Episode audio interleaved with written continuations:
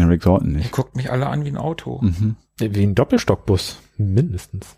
Once Upon a Time in Hollywood. Ah, Rick fucking Dalton. Ach, Leute. ist das einer von den Daltons? Ein bisschen Kultur hier. Popkultur. Wenn es nur Ach so. Popkultur ist. Ach so, ich dachte Kultur so Tür schließen beim Kacken und so. Nein, das, wieso? so weiß auch nicht.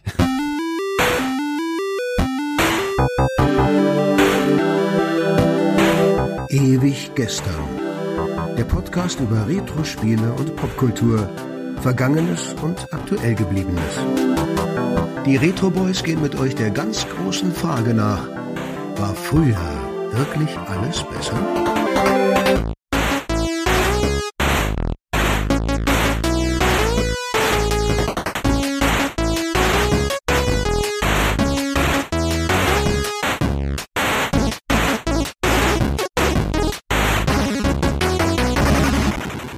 Hey, hallo, herzlich willkommen. Zwei Wochen sind rum, 14 Tage sind das auch. Und es ist schon wieder ewig gestern mit den Retro Boys. Die Retro Boys, das sind Der Markus? Der Tobi. und der Philippe. Moin. Schön, dass wir uns wieder treffen, so in dieser erquicklichen Runde. Wie habt ihr denn so Halloween verbracht? Ja, einen Fehler, würde ich mal sagen. Einen schweren Fehler. Einen, einen, einen gravierenden Fehler. Wir haben zu beichten. Ja.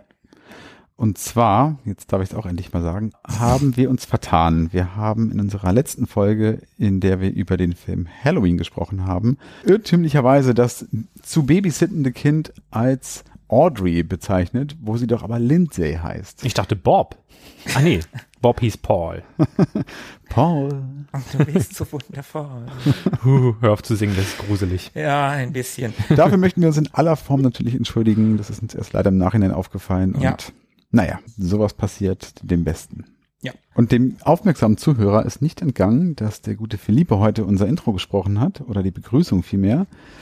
Was könnte das bedeuten? Was sind denn die Steckenpferde, die hier über unsere Prärie reiten? Also ich kenne mich mit südmongolischen Katzenbabys aus. Oh, das ist ja süß. Ich glaube, das ist nicht exakt im innersten Kern unserer Themen. Die Themes sind zurück. Ach, Gott sei Dank. Härter und knackiger als je Na, zuvor. Härte weiß ich nicht. Da bin ich also aber gespannt. Für Härte musst du jetzt sorgen. Für Härte muss ich jetzt sorgen. Ja, Ich habe richtig Bock. Ich glaube, es ist schon echt eine Weile her, dass wir die letzte Themes-Folge gemacht haben. auf jeden Hm. Fall. Und Zu lange. Ich freue mich richtig drauf, endlich mal wieder ein bisschen Musik erraten zu dürfen. Und bin gespannt, was Philippe, der beginnt, äh, Ja. da heute mitgebracht hat. Denn Philippe hat ja von Härte gesprochen und dann muss er jetzt auch Härte liefern. Jungs, nach vorne gucken, hier spielt die Musik. Jawohl.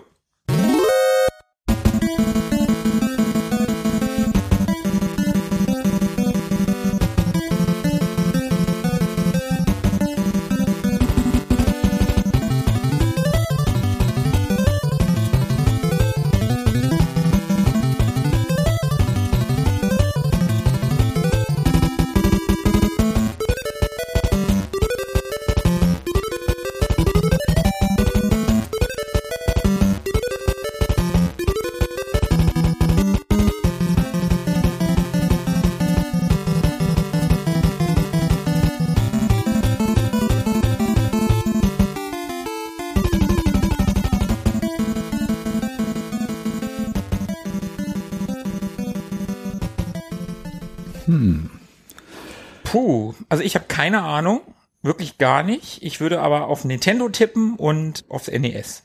Ja, hundertprozentig war das NES. Ich dachte auch ganz am Anfang, als es so losging mit diesem das kenne ich auf jeden Fall, aber das ist so ein ziemlich etabliertes NES-Muster, das man öfter mal hört auf dem Ding. Deswegen, ich kenne es glaube ich auch nicht, bin mir aber auch sehr sicher, dass es das NES ist. Hat mir gut gefallen, war flott, so ein bisschen treibend irgendwie. Mhm, mhm, Ja, mhm. ja, treibend war es. Ich fand die Melodie jetzt, da hatten wir schon bessere Stücke. NES war vollkommen richtig. Ne? Das, äh, also da war der Sound einfach unverkennbar und euch kann man nicht an der Nase herumführen. Habt ihr am Anfang den Soundeffekt gehört? Oder könnt ihr euch dran erinnern? Bewusst wahrgenommen? War das dieser? Nee, davor noch. Ich, ich kann ja noch mal. Hilft mir nicht weiter. Also klingt irgendwie wie so ein Power-Up-Geräusch. Nee, keine Ahnung. Ich hab echt. Ist das Spiel bekannt? Der Teil, den ich schon mal hier drin hatte. Mega Man in, 5. in diesem Format, der gehört zur selben Reihe. Was? Also das Spiel, was ich in diesem Format schon mal hatte, das gehört zur selben Reihe wie das, was hier. Also sprich, das ist eine Reihe und du hast einen dieser Teile bereits schon mal in einer Themes-Folge verwurstet. So ist es. Okay. Dann sag das doch. Dann ist es nicht Mega Man 5, das hast du nicht mehr als Liebling besprochen. Ich ziehe mein, meine Meinung zurück und behaupte das Gegenteil. Ich habe immer noch keine Ahnung. Ich auch nicht, ehrlich gesagt. Dann Äh, äh, fange ich an, euch Tipps zu geben. Äh, Nintendo World Cup. Kazuki Muraoka ist der Komponist. Ah, der. Ne? Wisst ihr Bescheid? Mhm. Ja, da fiel der Groschen. Ja, da ging euch sofort so ein Licht auf. Mhm. Bing, da hattet ihr so ein Symbol über dem Kopf. Komm weiter. Habt ihr euch ertappt gefühlt? Ach so. Ich glaube, es sind, sind das noch Tipps? Das sind immer noch Tipps alles. Oder Almosen. Symbol über dem Kopf, ertappt gefühlt. World of Warcraft. Die haben Be Symbole über dem Kopf, Genau. wenn man wenn man eine Quest abgeben will. Ich wusste aber nicht, dass es das auch auf dem NES gab. Doch, gibt's. Ja gut, ich, ich äh, bin ja auch der Einzige, der wusste, dass Lemmings auf dem C64 war, was ihr ja alle gesagt habt, dass das gar nicht stimmt. Grüße übrigens an Sebo. Das wird dann nie wieder los, ne? Nein. Und auch Grüße gehen raus an Kazuki Muraoka, der Haus- und Hofkomponist der Metal Gear Reihe. Okay, nee, niemals. Nein. Niemals wäre man drauf gekommen. Also die Reihe fing nun mal auf dem MSX an, hatte da aber einen anderen äh, Soundtrack von einem anderen Komponisten. Und nach dem Erfolg dieser Reihe auf dem MSX dachte sich äh, Konami, hey, wie wär's, wenn wir das portieren bei dem weltweiten Erfolg des NES, sodass das weltweit nochmal ein bisschen was einspielt. Und auch da war das ein äh, durchschlagender Erfolg. Und der Soundtrack wurde tatsächlich komplett neu komponiert. Also es wurde nicht neu arrangiert, sondern manche Stücke sind von, von Grund auf quasi neu komponiert. Von Kazuki Muraoka, der auch für spätere Teile, für sehr, sehr viele spätere Teile noch den Soundtrack schreiben würde in der Metal Gear-Reihe, aber auch für Top Gun auf dem NES damals oder Gradius 3 oder Gradius an sich. Und dann gab es noch circa 50 weitere Metal Gear Teile, die ähm, aus seiner Feder stammen. Ja, zu dem Herren ist nicht viel zu finden im Internet. Also hier und da taucht er vielleicht mal auf oder es taucht irgendwie eine japanische Wikipedia-Seite auf und das war's dann auch schon. Dementsprechend kann ich nicht viel dazu erzählen, außer dass ich fand, dass äh, dieses Stück sehr, sehr Iron Maiden-mäßig klang. Und da weiß ich nicht so, hm, Mitte der 80er war da nicht die New Wave of British Heavy Metal? Also noch ja. am Laufen. Hm, ja. Und dann hätte ich das, das äh, Stück hier eigentlich total abfeiern müssen. Eigentlich schon. Und deswegen auch meine Anspielung mit den Pferdchen auf der Prärie, mit dem Galopprhythmus, was ja quasi der, der Iron Maiden. Mhm. Ja, das stimmt. Signature-Rhythmus ist und dann auch noch dieses also ho hoher Ton und dann ein paar Mal auf der leeren Seite und dann noch ein anderer hoher Ton, dann ein paar Mal auf der leeren Seite. Also so richtig, richtig schön klassisches Heavy Metal und dann irgendwelche Fiedeleien äh, ein bisschen weiter oben, die dann auch noch gedoppelt werden von weiteren, in Anführungszeichen, Gitarren. Ich habe das Gefühl, dass dieses Stück nämlich Intruder detected, also daher auch dieser Warnton am Anfang, Ah, ach, ja. mit den Zeichen, die über dem Kopf erscheinen und dann aufleuchten. Jetzt erkenne ich auch das Geräusch. Das ist in den neueren Spielen auch immer noch. So ähnlich, genau. Es ist sehr, sehr nah dran geblieben. Ja, ja, ja, genau, genau. Wenn ich doch jemals Metal Gear gespielt hätte. Du hättest doch Metal Gear Solid spielen können. Und da dachte ich mir, knackig und in, in neuer Härte für den Einstieg war das doch mal hier eine kleine Wucht. Perfekt. Wir haben Härte gefordert, du hast Härte geliefert. Sehr gut. Tja, dann liefere ich jetzt mal genau das Gegenteil von Härte. Obwohl, schauen wir mal.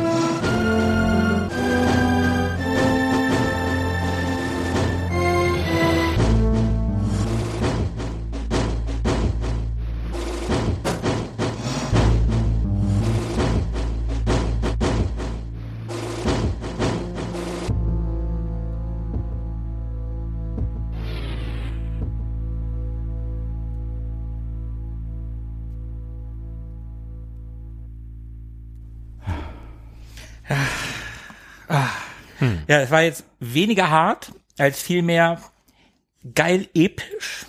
Auf jeden Fall. Episch auf jeden Fall. Bevor ich Philippe jetzt gleich den Rede- und Rateanteil überlasse. Also ich wusste, glaube ich, nach zwei Millisekunden, welches Spiel das ist und bin immer wieder überrascht davon, wie sich sowas ins Gehirn einbrennen kann und man sofort ganz genau weiß, was das ist, obwohl man es seit Jahren nicht gesehen oder gehört oder gespielt hat. Und ich habe festgestellt, dass ich es, glaube ich, noch nie so vollständig gehört habe. Ich habe immer schon nach wenige Sekunden auf Start gedrückt und dann ging es auch schon los. Aber das Stück ist viel zu gut, um auf Start zu drücken. Ja, ich war jung und dumm und so und ungeduldig. Philippe, Tobi weiß es natürlich. Damit weißt du schon mal das System. Äh, ich vermute mal, das waren definitiv die klanglichen Fähigkeiten des C64. Aber nur ähm, so die Basisfähigkeiten. So, Mhm. so als, als zweite Option hätte ich jetzt Amiga genommen, aber ich glaube, nee, das ist Quatsch. Ja, Da- doch. Na gut, doch. Doch, Amiga, okay. Aber das Spiel könnte man auch als Nicht-Amiga-Spieler kennen. Ja, Wenn man nicht ich ist. okay, du hast schon mal verraten, dass es ein Spiel ist und keine Demo. Einfach so verplappert. ne? Tobi hat auch vorher gesagt, dass er auf Start gedrückt hat. Das äh, hat eigentlich alles, Na, alles schon stimmt. weggegeben. Nee, ich kann nur mit Assoziationen arbeiten, nicht mit Wissen. Also, äh, ich habe eine Meinung, aber keine Ahnung. Mhm. Meinung ist ja auch nicht schlecht. Was, was willst du da sagen? Ne? Also, da hast du die Hans Zimmer Gedächtnis Tieftöner, aber es, es bleibt nicht darauf reduziert, sondern da machen sie tatsächlich auch noch ein Stück daraus, also Musik und nicht Krach. Danke. danke. Das ist schon mal sehr schön. Also ist richtig schön so ein säulenartiges Fundament, was einfach mal so einem klar macht, so hier kommst du nicht dran vorbei. Und dann diese aufsteigenden langen Bläserpassagen, die einfach sich episch ausweiten in alle möglichen Richtungen. Und trotzdem hat es irgendwie so einen komisch eigenartigen, auf mich Science-Fiction-Dystopie-mäßigen Vibe. Und das ist gar nicht schlecht. Also irgendwie sah ich so Blade Runner-eske ähm, Leuchtreklamen und eine verregnete, dunkle Megacity oder so. in späteren Leveln ja. Ja. scheint der Komponist ja ganze Arbeit geleistet Auf jeden zu haben. Fall, voll. Das ist äh, ziemlich gut. Das Ganze war der Track Options Screen B. Was für ein klangvoller Name. Ja, aus dem 92er Spiel Flashback. Ah. Das könnte man durchaus kennen. War ja ursprünglich ein Mega Drive Spiel, was allerdings vorher auf dem Amiga erschienen ist, darum für viele ein Amiga-Spiel, von Delphin Software.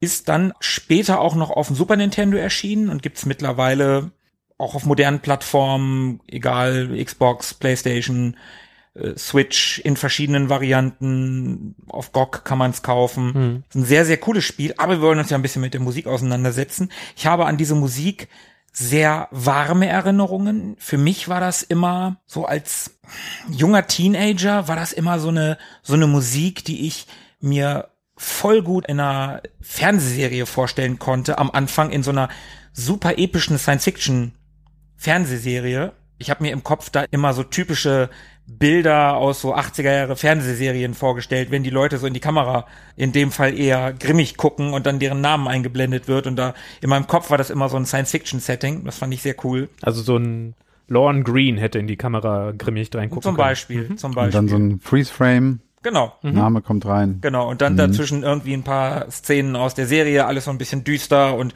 Philippe, so wie du gesagt hast, mit, mit Neon-Reklame und so ein Blade Runner-Video könnte man da super drunter legen. Ich glaube, wie in jeder Glenn A. Larson-Serie von damals. Mhm, A-Team, Galactica, Ja. Airwolf. Hm? Und das Komponistengespann, das ist ein Dreigestirn. Franzosen, wenn ich die Namen jetzt total screwen sollte, dann möge man mir verzeihen. Die Komponisten waren Jean Baudelot, Raphaël Guescat und Fabrice Viscero. Würde ich jetzt einfach mal sagen. Ich hoffe, ich habe es nicht komplett kaputt gemacht, die Namen. Klingt gut. Danke. Und ähnlich wie bei Philippe ist jetzt über die nicht so super viel herauszufinden, über die drei. Aber eine Sache, die ich total cool fand, der Jean Baudelot, der war in den 70ern Komponist für französischen Schlager und Chansonsänger.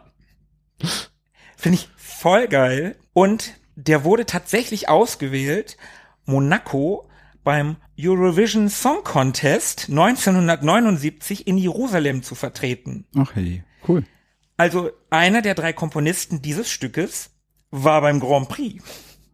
Okay. Und er erreichte mit dem Chanson Notre Vie c'est la musique den 16. Platz. Also nur, muss man in dem Fall sagen. Und er trat unter seinem Künstlernamen Laurent Wagoner auf.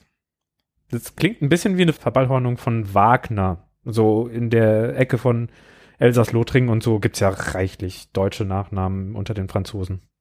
Das könnte sogar sein. Und der Track gerade, also Options Screen B, könnte Wagner sein, oder?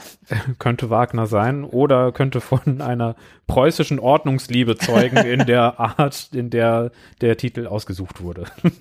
Reiht sich aber nahtlos in so klangvolle Namen wie Valkyrenritt Ja. ein. Mhm. Und in den 80ern hat der gute Mann für verschiedene Künstler komponiert, unter anderem für Richard Kleidermann. Ah, für Release. Äh, so, und ab 88 wurde er dann mit der Gründung von Delphin Software International als Komponist für Computerspiele aktiv. Und da schuf er dann Musik für die Spiele Future Wars, über das habe ich schon öfter mal gesprochen. Das, was du so gut findest. Vermeintlich. Vermeintlich, also das war das erste Adventure, was ich gespielt habe, aber nicht gerafft habe, wohin ich sehr gerne mal zurückkehren würde. Aber auch für Operation Stealth von 90 und halt für Flashback von 92. Er starb leider im März 21, am 24. März diesen Jahres. Hat er auch was mit Another World zu tun? Soweit ich weiß nicht, nein.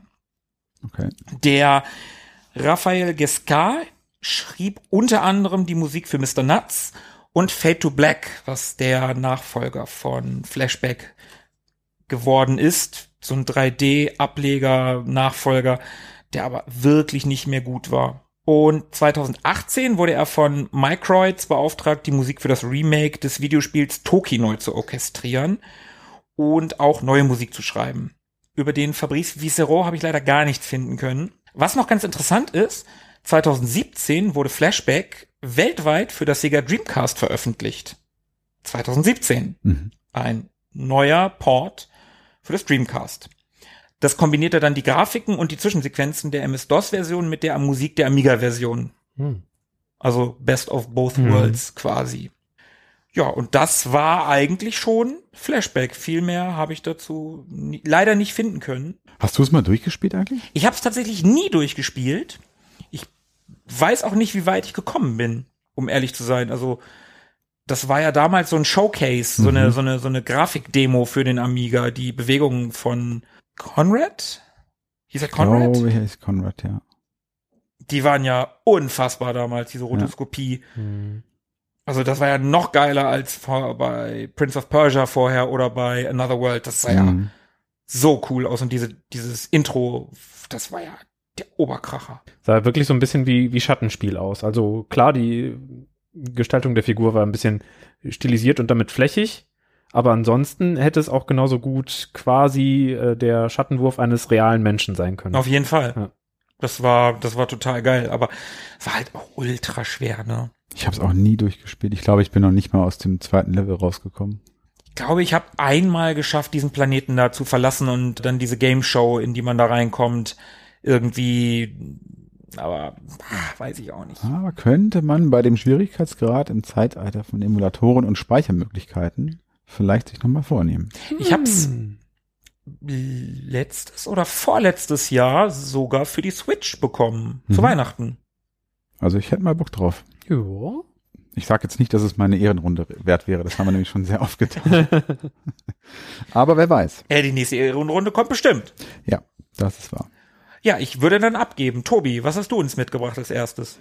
Ja, dann beschließe ich die erste Runde mit etwas, sagen wir mal, ja, etwas melancholischem. Und ich habe ein Stück mitgebracht, das besteht im Prinzip aus zwei Varianten dieses Stücks, die jetzt gleich ineinander übergehen werden. Und ja, schauen wir mal.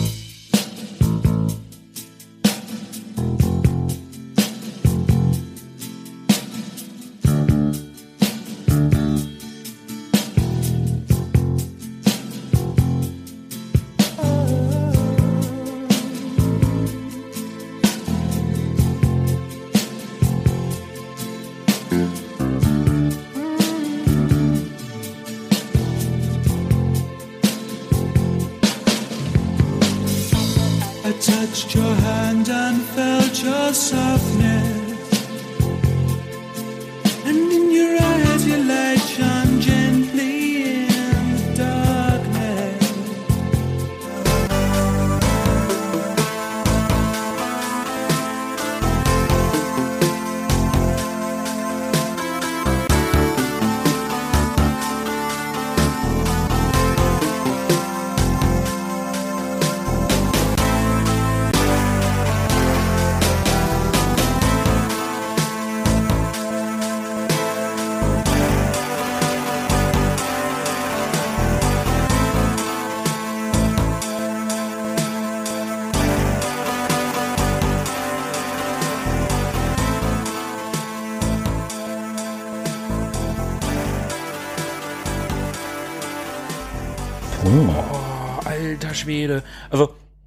das war ja sehr interessant. Am Anfang habe ich so gedacht, okay, das ist ja viel zu neu für dich. Genau, also das kann ich noch kurz erklären. Das war eine ähm, live eingespielte und gesungene Version des Stücks. Und das zweite, was wir eben zum Schluss gehört haben, war dann die eigentliche digitale Version aus dem Spiel. Das erste war doch ein normaler Musiktrack, oder? Das war doch irgendein, Mhm. irgendeine Band. Also das war doch nicht für den, für den, für den, für das Spiel produziert, oder? Nee, aber es war das identische Stück. Ja, ja, klar, klar, aber die haben für das Computerspiel einfach einen Popsong genommen und haben diesen Popsong auf ihr Computerspiel gepackt in einer digitalen Variante oder nicht. Ja. In der Reihenfolge auf jeden Fall, ja. So, und das, den Popsong kannte ich nicht, aber das Stück ein solches kannte ich. Auf jeden Fall, ist auf jeden Fall Amiga, Mhm. womit Philipp raus ist. Hm. Es sei denn, Tobi hat schon mal davon gesprochen. Ich habe von dem Spiel schon mal gesprochen und ich habe auch von dem Menschen, der das Stück Mhm. und das Spiel entwickelt hat, schon mal gesprochen. Ja, okay. Ich sehe eine Box mit einer Rose oder so drauf. Mondblüte. Mondblüte. Ja, Box nicht, aber den Titelscreen, ja. Die Box ist grün. Ja, stimmt. Naja, aber im Original, also die erste Variante, Die sie dann aus dem Verkehr gezogen haben wegen der, wegen diesem ähm, Verein der Veteranen. äh, Veteranen des Ersten Weltkriegs. und damit sind wir definitiv bei Canon Fodder. yes! Du hast recht. Welcher, das ist das der Abspann-Track? Oder also der, der, der Track, wenn man stirbt? Man kennt das Stück tatsächlich aus Ken Fodder. Und zwar heißt es Narcissus. Ken Fodder kennt man wahrscheinlich, ist ein Echtzeitstrategiespiel von 1993. Haben wir in unserer ersten drei Lieblinge-Folge drüber gesprochen. Ja, wollte ich gerade sagen. Na klar kennt man das. Wenn man uns hört, kennt man das. Ist dein erster Liebling gewesen. Genau. Und man kennt das Stück aus der Sequenz ganz am Anfang, bevor es in die Mission geht. Also die Sequenz, wo man diesen grünen Hügel sieht, wo sich die Soldaten davor einreihen, um Mhm. durch das Tor zu treten, um letztendlich zu Kanonenfutter verheizt zu werden. Und auf dem Hügel, wo dann später die weißen Kreuze auftauchen für die gefallenen Veteranen. Und an dieser Stelle taucht dieses Stück auf und zwischen den Missionen natürlich, wo man immer wieder hin zurückkehrt zu diesem Hügel, der sich dann nach und nach mit weißen Kreuzen füllt. Mhm. Und in der Sequenz, wo direkt im Anschluss an die Mission nochmal den verstorbenen Soldaten gedacht wird, indem die, ja, die Namen. Genau, das meine ich. Da so lang ziehen. Also genau, das ist genau, genau, das die meinte ich jetzt mit. Abspann. Also Mhm. nicht Abspann als solches, weil ich habe das Spiel ja nie durchgespielt, aber genau, der Abspann für die Gefallenen quasi. Und komponiert wurde das Stück von John Hare, aka Jobs, über den wir auch schon mal gesprochen haben, Mhm. der ja seinen Spitznamen einem der Rekruten geliehen hat in diesem Spiel. Im ersten gleich, oder? Mhm. Und den haben wir ja als Game Designer und Composer kennengelernt und vor allem aber auch als Co-Founder von Sensible Software. Und das Stück, was wir anfangs gehört haben, also das gesungene Stück, das gibt's auch schon ein klein bisschen länger als das Spiel selber, nämlich schon seit 1984. Das Spiel erst seit 1993. Und eigentlich ist es ein Liebeslied, in dem er Liebeskummer verarbeitet, nachdem er sich da von seiner ersten Freundin getrennt hat mit 18 Jahren. Es geht um Verluste, also das Verlieren eines Menschen im emotionalen Sinne. Und deswegen haben sie es dann zehn Jahre später oder äh, knapp zehn Jahre später dann auch äh, für ein Spiel wie Cannonfodder wiederverwendet, dem es ja auch irgendwie um Verlust geht, um gefallene Kameraden und eine andere Art von, von Verlusten. Und äh, er selber sagte mal, dass das Lied für ihn für die Schönheit des kreativen Prozesses steht, denn in diesem verändert sich die Sicht auf die Dinge immer wieder. Also während er das Stück geschrieben hat als 18-Jähriger und da in, ja so teeniehaftem Liebeskummer ertrunken ist, steht es für ihn jetzt dieser Tage äh, vielmehr als emotionales Stück mit einer viel tieferen Bedeutung, nämlich dem Gedenken an irgendwie äh, verstorbene oder gefallene Soldaten. Und 84 hat er das Ganze dann auch zum ersten Mal live on stage performt, zusammen mit Chris Yates, das ist der zweite Founder von Sensible Software. Und 92 wurde es dann für den Amiga umgesetzt und von 93 stammt auch diese Aufnahme. Und er selbst äh, singt hier und spielt Gitarre. Und das Saxophon, was später im Stück zu hören sein würde, wenn wir es länger gehört hätten, äh, stammt von dem Produzenten Ian Ritchie, der schon mit Pink Floyd getourt ist. Nicht schlecht. Mhm. Also ich hätte echt gedacht, das ist so ein Popsong, wo sie die Musik geklaut haben. Mhm. Aber dass er das selber geschrieben hat und auch selber gespielt und so, also Respekt, ist geil. Also Und der scheint auch ohnehin ein sehr, sehr äh, geiler Typ zu sein. Also alles, was ich von dem Typen lese und mitbekomme, ist einfach ursympathisch.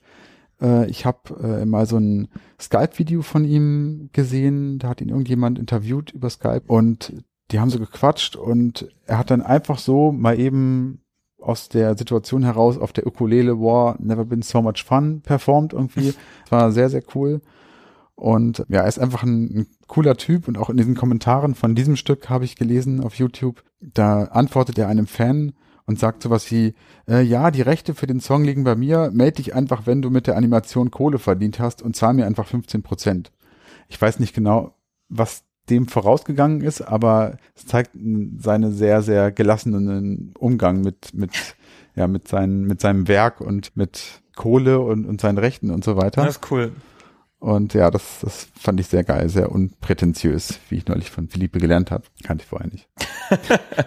Oder ich habe es zumindest noch nie benutzt, glaube ich. Ja, Jetzt ist es konvenient, dass du es kennst. das stimmt. Stimmt. Konvenient ist auch geil, ja. Vielleicht gibt's bald mal ein T-Shirt mit konvenient drauf. Finde ich gut.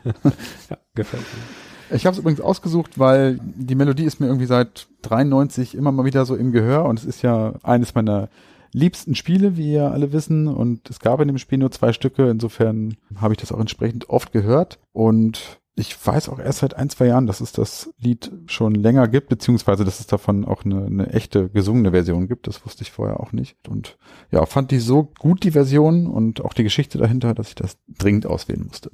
Ja, super. So sympathische Leute hören wir uns doch gerne an. Und wir drücken auch gern 15 Prozent unserer Gewinne an den Herren ab. Ja, da hätte ich echt gern gewusst, worum es genau ging. Aber Schreib ihn nochmal an, vielleicht erzählt das dir. Also gefühlt habe ich alle mehr Antworten, Anzeigen, äh, Dinger angeklickt, aber ich habe es nicht gefunden Hm. in dem gesamten Verlauf. Schade. Bleiben wir dran, vielleicht lüftet sich irgendwann das Geheimnis. Dann Philippe. Dann äh, packe ich doch gern mal was aus. Jetzt nicht so schüchtern.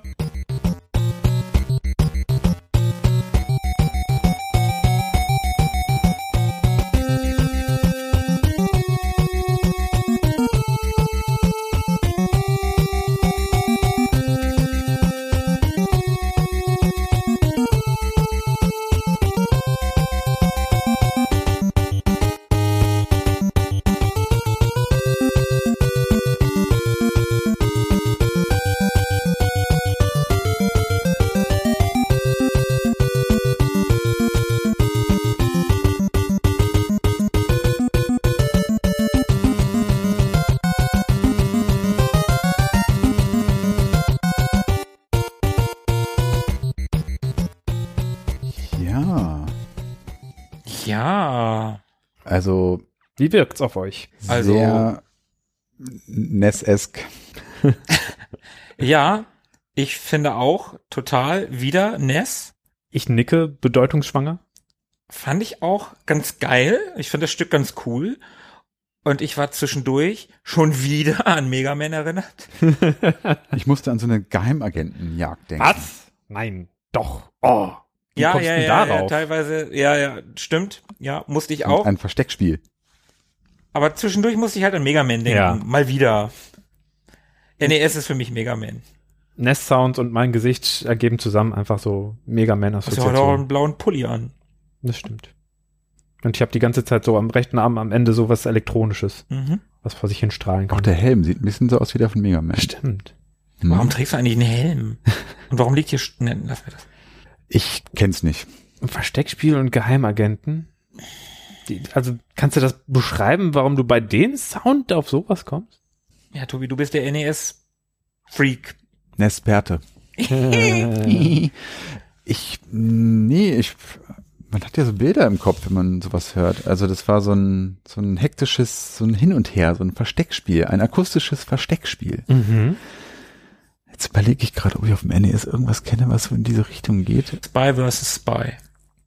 Da bin ich sehr mit dem Soundtrack vom C64 sozialisiert und der klingt ganz anders, gar nicht passend zu so einem Spy vs. Spy Spiel. Ich kenne das nur vom Master-System. Und das klingt auch ganz anders. Das ist eine ganz andere Melodie. Aber gut, das hat jetzt nichts zu sagen. Ich habe einfach nur an irgendwas mit Geheimagenten und Spionen gedacht und da ist mir halt das ins, in den Sinn gekommen. Ähm. Aber Philippa hat auch nichts dazu gesagt, also wird es das auch nicht sein. Ich, also das Einzige, was mir so einfällt, was namentlich so da reinpasst, so Chase HQ. Nee. Das war aber auch so ein, so ein Verfolgungsjagd-Rennspiel, glaube ich. Ach, cool. Katz und Maus, Versteckspiel, Agenten, Verfolgung. Nee, ich bin raus, keine Ahnung. Ja, das ist, äh, erwischt einen irgendwie so ein bisschen auf dem falschen Fuß, das Ganze hier, ne? Also so, wenn wir uns dran erinnern, an den Soundtrack von Halloween, der war im Fünfviertel. Es gibt noch was anderes, was auch im Fünfviertel ist. So ein argentinischer Komponist hat irgendwann mal sich überlegt,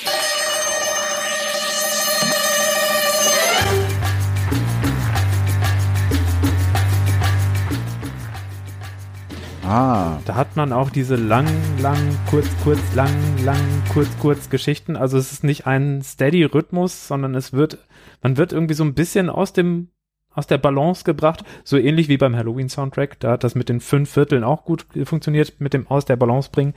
Und äh, der Komponist dieses Stückes, ich gebe mal einen Tipp, wer der Komponist ist, Kazuki Muraoka. den kenne ich von irgendwoher. Woher denn nochmal? Hm. Kennst du den wirklich? Haben wir den nicht eben kennengelernt? Ja, genau, der ist das. Ich wollte, ich, ich, und, und, ohne Scheiß, ohne Scheiß, ich wollte erst sagen, der, das ist doch genau der gleiche. Und dann habe ich gedacht, nein, komm, jetzt hier Klischees, die, nein. Also Kazuki hatte ich mir gemerkt, den Nachnamen hätte ich auch nicht mehr gewusst, aber Es ist derselbe Herr. Und es ist auch dasselbe Spiel. Da wollte ich euch auch mal so ein bisschen aus dem Was? Tritt bringen. genau. ah, Aber wie krass ist das eigentlich, dass ein Track so, man versucht die Basis zu infiltrieren, so klingt wie Mission Impossible und Lalo Schifrin und irgendwie so komische, krumme Rhythmen und keine Ahnung was. Und man äh, schleicht sich ganz heimlich durch die Gegend und dann wird man ertappt und plötzlich ist es Iron Maiden. Also von Lalo Schifrin zu Iron Maiden ist ja wohl eine absolut geile Bandbreite. Ja, Und dann dachte ich Fall. mir, Rush ist Abwechslung. Also dann dachte ich mir, Kazuki Muraoka ist totale Abwechslung. Auf jeden Fall geil, von unterschiedlichen Leuten geklaut. Total großartig. Also so viel Inspiration muss man erstmal zusammenbekommen in einem Spiel, so dass es auch noch Sinn ergibt. Mhm. Also wirklich dieses Schleichende von äh, Mission Impossible, das Geheimnisvolle, das Geheimagentenartige und dann diese fluchtartige Bewegung, so wie Fluchttiere das nur mal machen, so Pferde, die im Galopp davonrennen oder so. Das hat er ziemlich gut zusammengebracht. Ich rate jetzt schon mal Philippes drittes Stück und sage, das ist aus Metal Gear. Zu Metal Gear kann ich ein bisschen was erzählen. So ganz generell. mach mal. eine Spielreihe, die 87 erstmal für MSX erschienen ist, von Hideo Kojima erdacht. Und Hideo Kojima, der kommt eher so aus einfachen Verhältnissen. Die Familie struggelte immer wegen Geld und dementsprechend waren sie ständig am Arbeiten und Hideo war so ein, so ein Schlüsselkind. Und damit ihm zu Hause nicht so langweilig wurde und damit er sich nicht so einsam fühlte, hat er eben den Fernseher immer ganz laut gemacht und hat sich diese ganzen Kulturprodukte, die in seiner Kindheit im Fernsehen liefen, eben auf sich wirken lassen.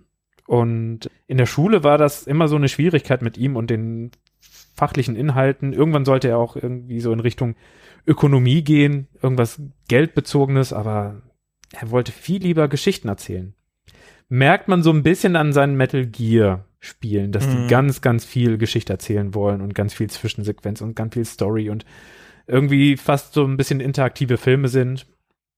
Das ist erstmal bei, auch bei den Konami-Kollegen gar nicht so gut angekommen. So, hä, zu der Zeit, Mitte der 80er, waren Kriegsspiele, bei denen man rumballert, la Rambo beispielsweise, doch irgendwie das Größte und wa warum willst du denn jetzt hier irgendwie was Ruhiges machen? Das versteht kein Mensch.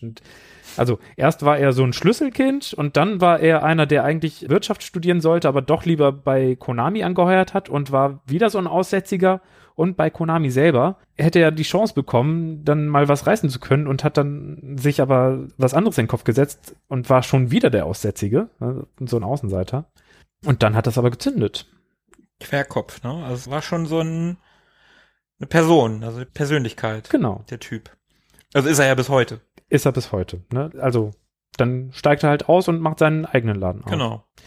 Und Inspiration zu Metal Gear, damals ganz ursprünglich, war The Great Escape. Gesprengte, wie heißt das nochmal? Ketten. Gesprengte Ketten. Mit Steve McQueen. Steve McQueen, genau. Und Donald Pleasance. danke. Haben wir auch Genau. neulich erst mal Genau. gesprochen, auch über gesprengte Ketten. Genau. Also gesprochen ist zu viel gesagt, aber wir haben es erwähnt. Wir haben, wir haben den Film kurz erwähnt. Da taucht er wieder auf. Eigentlich sollte ja übrigens Rick Dalton, also gerüchteweise, sollte eigentlich Rick Dalton in gesprengte Ketten spielen. Aber genau weiß man es nicht. Ich kenne Rick Dalton Ihr nicht. guckt mich alle an wie ein Auto. Mhm. Wie ein Doppelstockbus. Mindestens. Once Upon a Time in Hollywood. Ah, Rick fucking Dalton. Ach, Leute. ist das einer von den Daltons? Ein bisschen Kultur hier. Popkultur. Wenn es nur Ach so. Popkultur ist. Ach so, ich dachte Kultur so Tür schließen beim Kacken und so. Nein, das, wie- wieso? so weiß, weiß auch nicht. ja, also, das war die Geschichte mit dem Kojima und dem Schleichspiel und dem äh, äh, ja quasi Einbruchs- oder Ausbruchsspiel, angelehnt an gesprengte Ketten. Mhm. Und da hat der Kazuki Muraoka eben versucht, sich äh, tonal möglichst passend einzubringen. Ich finde das ja immer geil, wenn man nur anhand des Sounds irgendwie schon so eine Idee hat davon, worum es gehen könnte. Eben nicht wie bei Flashback ja eben auch bei dir. Ja. Und ich Mhm. hatte eben auch genau diese Bilder im Kopf und das finde ich geil, wenn sowas gelingt. Sich von Schatten zu Schatten schleichen Ja. ist dann gleich so das Bild, was man im Kopf hat. Dann hat der Komponist seine Aufgabe gut gemacht. Ja. Mhm. Bei mir hat er das auch voll erreicht. Ich habe ja an Mega Man gedacht. Ja, weil du beeinflusst warst von Philips Pullover. Und Helm. Und Helm. Wir dürfen den Helm nicht vergessen. Und bionischen Arm. So, äh, was ist in deiner Playlist als nächstes, Markus? Ja, mein zweites Stück ist folgendes.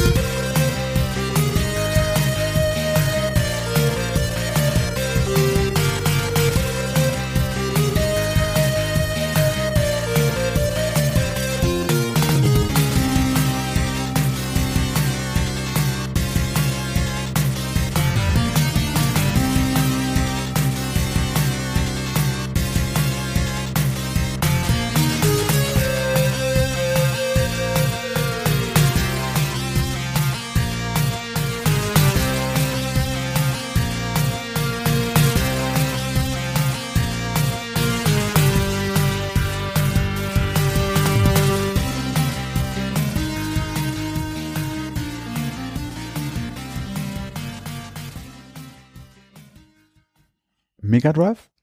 Nicht schlecht, nicht schlecht. Und ich habe erst gedacht, ah, kenne ich. Klingt nach Midnight Resistance. Ist es aber nicht. Klingt aber so ein bisschen so. Hm, Ja, ja, ja, kann man, könnte man denken. Sind wir in dem Genre unterwegs? Im weitesten Sinne. Aber wenn du jetzt nach Mario gefragt hättest, also ich weiß nicht Mega Drive, aber Sonic wäre noch unpassender. Wenn du jetzt nach Mario gefragt hättest, dann wäre das auch im weitesten Sinne noch im Genre. Sidescroller. Yes. Ah, Hm. Mist, dann passt meine Assoziation gar nicht. Was wäre, was war denn deine? Also ich war auch irgendwo zwischen Mega Drive und Arcade und ich habe eine dauerdurchlau äh, durchlaufende Demo gesehen, so von, von einem Fighting Game in isometrischer Perspektive und dann haben sich auch so die Bilder aufgelöst, immer so in, in versetzten Zeilen, die so auseinandergezogen werden. Geil. Aber wenn es ein Side-Scroller ist, dann könnte es irgendwie womöglich auch noch ein Jump'n'Run sein. Das weiß ich auch nicht. Oder ist es doch ein Fighting Game? Nee, keine Ahnung. Sowas in Richtung Brawler? Brawler war so das, was ich. Es ist kein Brawler, Ah, okay. es ist aber auch kein Jump'n'Run, es ist schon ein Plattformer. Die Figur kennt jeder. Also, jeder. Das kann auch einer sein, der mit Videospielen nichts am Hut hat, der kennt diese Figur trotzdem. Batman? Ja! Ah. Es ist tatsächlich das erste Batman-Spiel, also das Spiel zum ersten Batman-Film mit Michael Keaton. Das kam am 27. Juli 1990 in Japan raus, im Juni 91 in den USA, 92 dann in der EU. Und der Track heißt, den hätte ich euch übrigens auch nicht sagen können, weil es der Mega-Spoiler gewesen wäre. Der Track heißt nämlich Stage One, Gotham City Streets One. Leuchtet ein. Mhm. Der Komponist ist Naoki Kodaka, das Spiele von Sunsoft. Und ich habe eben schon gesagt, bei Flashback, ich habe relativ wenig gefunden. Hier habe ich noch weniger gefunden. Der Naoki Kodaka war unter anderem auch für die Musik der NES-Version verantwortlich. So viel kann ich sagen. Es gibt ja auch ein sehr gutes NES-Spiel zu dem Film. Mhm. Das Mega Drive-Spiel gilt auch als gutes Spiel, nicht als super gutes Spiel, aber schon als ganz cooles. Ist ja auch ein sehr frühes Spiel. Und der Herr Kodaka, der komponiert normalerweise seine Songs oder seine Stücke traditionell mit Noten. Und die gab er dann den Soundprogrammierern, in dem Fall für das NES, und die übersetzen das dann, diese Noten ins NES, und dann haben die halt Feedback von Kodaka bekommen, wie die Songs so klingen sollen. Das fand ich irgendwie ganz nett, so der scheint einfach nicht mit dem Computer gearbeitet zu haben, sondern tatsächlich einfach komponiert zu haben und andere haben dann das Übersetzen erledigt. Das fand ich irgendwie ganz cool. Hm. Und da wird's dann auch schon ziemlich dünn. 2002 zog er sich dann aus der Spielemusikkomposition zurück und wurde Professor am Nagoya College of Music, wo er dann Komposition, Arrangement und Produktion lehrte. Und das war's im Prinzip auch schon. Mehr habe ich über den guten Menschen nicht herausfinden können. Aber die Musik dieses Spiels spricht, denke ich, für sich. Ich finde den Track total cool. Mhm. Fand ich auch. Ich habe den das erste Mal in einem YouTube-Video von Sega Lord X gehört. Der hat das Ding als Abspannmusik benutzt. Und von dem habe ich dann halt über Wochen und Monate immer mal wieder Videos geguckt und das hat er halt immer wieder und dieses Ding hämmerte sich halt nach so zwei, drei Mal freustest du dich schon auf den Abspann, weil dieser Track halt wieder kommt. Ist aber auch echt schön griffig komponiert. Ja, oder? Bleibt sofort hängen. Das finde ich voll geil. Ich meine, passt nicht so richtig zu Batman. Also zumindest nicht zu Michael Keatons Batman und zu Danny Elfman. Ist schon anders als Danny Mhm. Elfman. Ich bin da aber auch schon mal drüber gestolpert auf irgendwelchen äh, Mega Drive Best of Themes. Da habe ich das auch schon mal gehört. Ja. Ich kann mich jetzt nicht mehr dran erinnern, aber Da, daher gewusst, dass es vom Mega Drive ist oder? nee, das habe ich, nee, nee, das habe ich am, am Sound irgendwie erraten. Also ich Cool. war auch hin und her gerissen zwischen Mega Drive und Arcade, aber fand dann irgendwie doch eher, dass es nach Mega Drive klingt. Wäre jetzt niemals auf Batman gekommen. Und die Assoziation zu Midnight Resistance war, glaube ich, auch einfach nur durchs System gegeben. Hm, Und ich hätte es jetzt auch nicht mit Batman in Verbindung gebracht. Aber ich war schon mal drüber gestolpert, dass anscheinend dieses ähm, Batman-Thema auf Mega Drive ein, ja, ein, ein recht äh, populäres, gutes, hochwertiges Stück ist unter Der- den Mega Drive-Themes. der Soundtrack hat durchaus noch ein paar andere coole Stücke. Also der, der ist durchaus gut hörbar. Ist ein cooler Soundtrack. Das äh, Batman the Movie ist das ja. Habe ich auf dem C64 gespielt, Mhm. auch zu dem ersten Michael Keaton-Film. Aber das ist ja ein ganz anderes Spiel, ne? Weiß ich gar nicht. Also das Amiga-Spiel ist ja auch ganz anders als das äh, Mega Drive-Spiel. ja, okay. Also ich glaube, das C64-Spiel geht so in Richtung Amiga-Version. Mhm. Ja, glaube ich auch. Also am Anfang willst du dann Access Chemical, musst dich da so Genau, hochziehen genau. und so. Das sind schon alles Sidescroller, aber das sind halt von anderen Teams gemacht. Das sind halt unterschiedliche, das sind andere Spiele, also das sind keine Ja. Ports. Und da war es nämlich auch so, dass die Musik, die man dort gehört hat, glaube ich auch gar nichts mit der, mit dem Film oder der Filmmusik zu tun hatte. Mhm. Und ich mich damals immer schon gefragt habe, so ein bisschen, wie denn aber eigentlich eine Batman-Musik klingen müsste. Äh, na, na, na, na, na, na, na, na, na, Na? na, na, na. Batman? Zum Beispiel?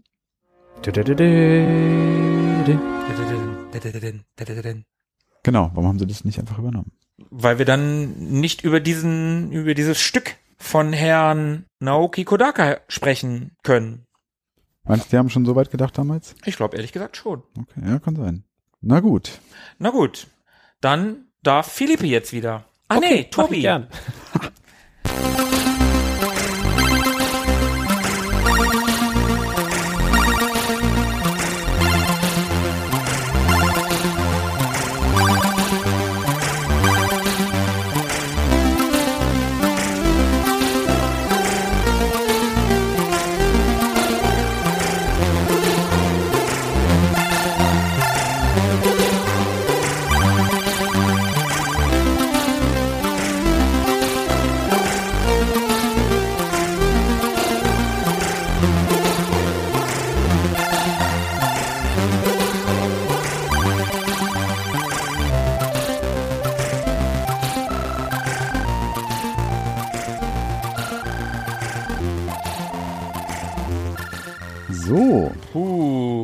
immer, puh. Uh.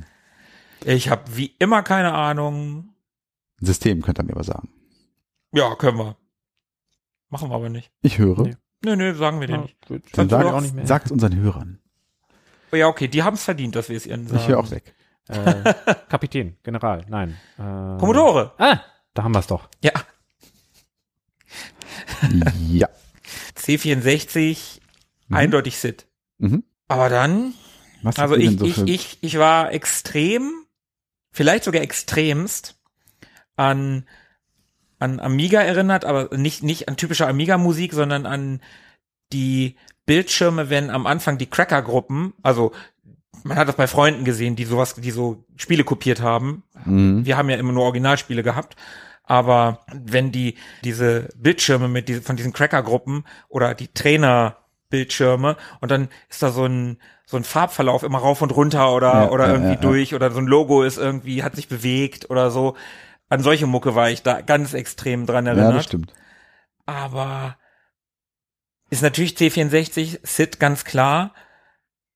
Aber welches Spiel das ist, Weckt es denn so wie bei uns eben Assoziationen zu irgendwas? ich total fröhlich. Ich habe irgendwie sofort an Rainbow Island gedacht. Mhm. Ist also habe ich nie gespielt, aber es ist glaube ich nicht Rainbow Island, das klingt irgendwie anders. Äh, die Musik kenne ich, wenn die jetzt laufen würde, würde ich sagen, ach ja, genau die. Also halt irgendwas fröhliches, bunt, Jump'n'Run. Nein. Fröhlich, bunt, ja, Jump'n'Run, nein. Philippe, was geistern dir für Bilder durch den Kopf? Ja. Also es könnte irgendwas so stilistisch mit den späten 50ern, frühen 60ern zu tun haben. Aber ich weiß auch nicht, wa- was es dann genau sein sollte. Also irgendwie so das Point-and-Click zu Gilligan's Island? Weiß ich auch nicht. Nee. Also auf irgendeine gewisse Art und Weise schwimmst du da in so einer ähm, halbwegs richtigen Richtung. Ich löse es mal auf. Ich will euch nicht länger ärgern. Also ihr kommt da eh nicht drauf. Ihr kennt es auch gar nicht kennen. Das Spiel heißt Street Surfer. Ach, das, na klar, nein. Äh, ist tatsächlich vom C64 aus dem Jahr 1986.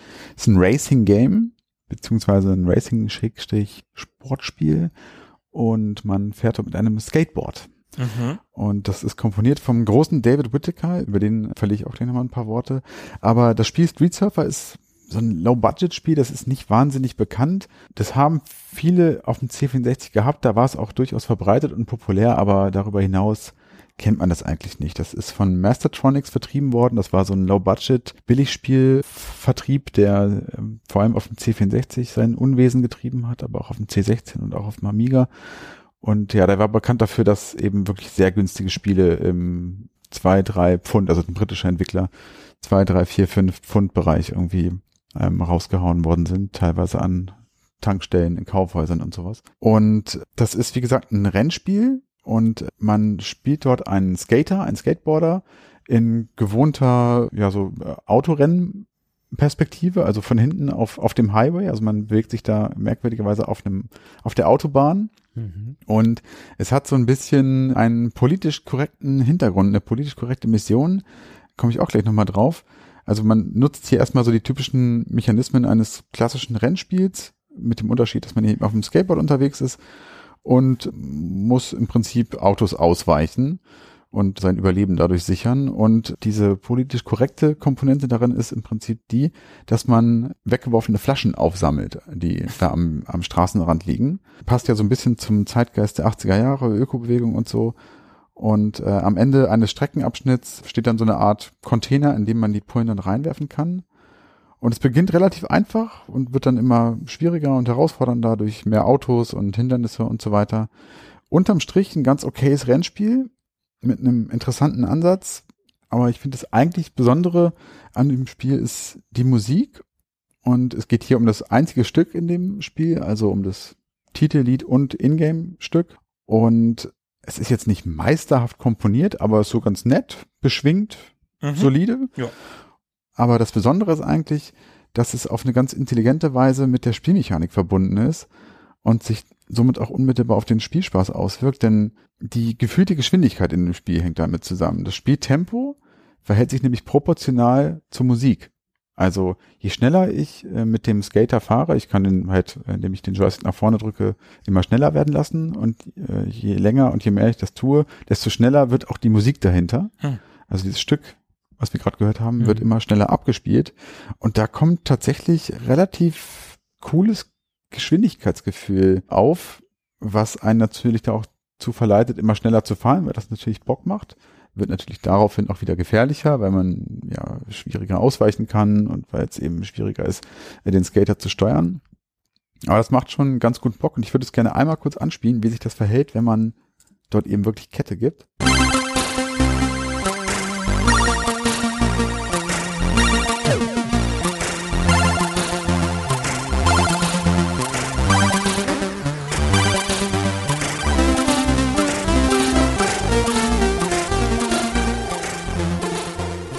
Ich glaube, man konnte so ein bisschen Eindruck gewinnen, wie sich das anfühlt.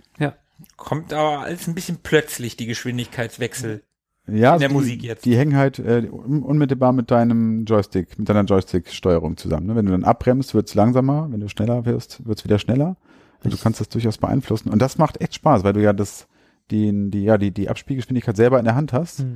Und da kommt, wie gesagt, echt ein ganz cooles Geschwindigkeitsgefühl auf, was finde ich so als spielmechanisches Element auch relativ selten ist. Also habe ich vorher noch nie so gesehen. Und das bei so einem alten Spiel fand ich eine ganz witzige Idee. Für die damalige Zeit sicherlich ungewöhnlich. 86, ne? Und für den Preis? Also gut, die, diese, diese Frame Drops, die man da so hört, so dass es dann plötzlich irgendwie ganz schnell ist und, und irgendwie fehlt dann vielleicht ein Stück von der Musik. Ja gut, man kann nicht alles verlangen, aber irgendwie vernünftig, ordentlich äh, komponiert, so dass man es sich gut anhören kann und volles Arrangement und dann auch noch geschwindigkeitsangepasst. Ja, da Ja. haben sie an der richtigen Stelle gespart und an der anderen Stelle eben nochmal die Ressourcen gut genutzt. Wenn du schon nur ein Stück hast, was du die ganze Zeit hören musst, dann wenigstens mit einer gewissen Variation. Ja. Also äh, mit einer Variation, die du selber bestimmen kannst, wenn Und- du das bestimmen möchtest. Also wenn du sagst, okay, jetzt ist mir die langsame Variante, geht mir auf den Keks, jetzt fahre ich mal schneller. Ja. Eigentlich dann auch noch spielrelevant, ja. witzige Idee auf jeden Fall. Cool. Die Idee hatte ähm, der David Whittaker, wie gesagt. Das äh, ist auf dem C64 ein sehr, sehr bekannter und renommierter Composer gewesen. Und der geht so in der C64-Ära als meistbeschäftigter Composer, hat über 90 Spiele mitentwickelt, beziehungsweise deren Musik. Und der hatte äh, im Gegensatz zu deinem Freund Kodaka, von dem du gerade gesprochen hast, auch wieder so eine sehr besondere Herangehensweise. Der hat nämlich niemals seine Musik äh, selber eingespielt mit irgendwelchen Instrumenten. Der hat die direkt am, am Computer entwickelt auf einem Yamaha CX5M. Vielleicht sagt es irgendjemandem was, aber es war so eine der wenigen Trivias, die ich finden konnte. Deswegen möchte ich sie hier nicht unerwähnt lassen. Und als sehr renommierter Composer und quasi Legende auf dem C64 war er natürlich auch gut bekannt mit Typen wie Rob Hubbard, den wir auch schon öfter mal erwähnt haben hier an der Stelle. Und den hat er dort tatsächlich Aufträge zugeschoben, wenn er zu viel zu tun hatte. Also das zeigt nochmal so ein bisschen seine Renommiertheit in dem Bereich. Wenn er selbst dem Rob Hubbard Aufträge zuschieben kann, dann kann man, glaube ich, schon von sich sagen, dass man dass man es äh, ganz gut macht, was man da so macht. Das Und- muss man sich erstmal trauen. Er hat eine ganze Weile, genauer gesagt bis 2004, bei Electronic Arts gearbeitet und war dann bei Traveler's Tale kennt man durch diese ganzen Lego-Umsetzungen zum Beispiel. Mhm. Krass geschäftig. Definitiv. Und warum habe ich es ausgewählt? Ja, ich habe es gerade schon gesagt. Ich fand dieses Geschwindigkeitsgefühl damals in diesem Spiel schon schon irgendwie immer relativ beeindruckend. Es war so eines meiner allerersten Spiele auf dem C64 und das habe ich damals gerne gespielt. Das war ja Anfang der 90er, so Skateboard-Hype irgendwie. Mhm. Und ähm, Ja. ja. fand ich irgendwie geil und dachte, das ist schön nischig. Kann man mal schön hier mit in die Runde bringen. Mhm. Du wolltest, dass es auf keinen Fall erraten wird. Ja, genau. Finde ich gut. Aber eine Sache noch, und da gucke ich nochmal zu dir rüber, Philippe. Du hast ja gerade sowas von, wie hast du es genannt? Irgendwelche Vibes aus den 50ern, frühen 60ern kamen so rüber. Äh, So Gilligan's Island zum Beispiel. Ja, als du das gesagt hast, habe ich so an die Beach Boys gedacht. Ja, irgendwie. ja, genau, genau. Und ähm, das ging mir nämlich ähnlich, denn mich erinnert das Stück tatsächlich an, und ich frage mich, ob ich der Einzige bin, dem das so geht, an California Girls von David Lee Roth. Nee, passt. Also Ja. Ich war eine Zeit lang der Meinung, es ist exakt die gleiche Melodie. Hab mir dann beide nochmal angehört. Es ist nicht exakt die gleiche Melodie, aber es erinnert mich ähm, erschreckend äh, doll an, an das Stück. Und würde ja auch so ein bisschen passen, so California und Skaten und Mhm. irgendwie, du hast es ja gerade auch schon so ein bisschen damit assoziiert. Also liege ich nicht ganz falsch. Ich habe das Gefühl, das nicht. Dann bin ich glücklich und zufrieden und gebe, gebe gerne ab an den nächsten in der Runde. Äh, lieber keinen Namen nennen, ne? weil man macht's ja falsch. Richtig. Philippe ist wieder an der Reihe. Philippe, was hast du uns als letztes Stück mitgebracht für heute? Wir gehen schon in die letzte Runde, Leute. Ja, drehen wir eine letzte Schleife durch die äh, musikalischen Welten und Ungegenden. Metal Gear, Metal Gear vom NES. Damned. Na gut. Ach, womit fangen wir denn an? Na, mit dem Brecher hier. Das wird super.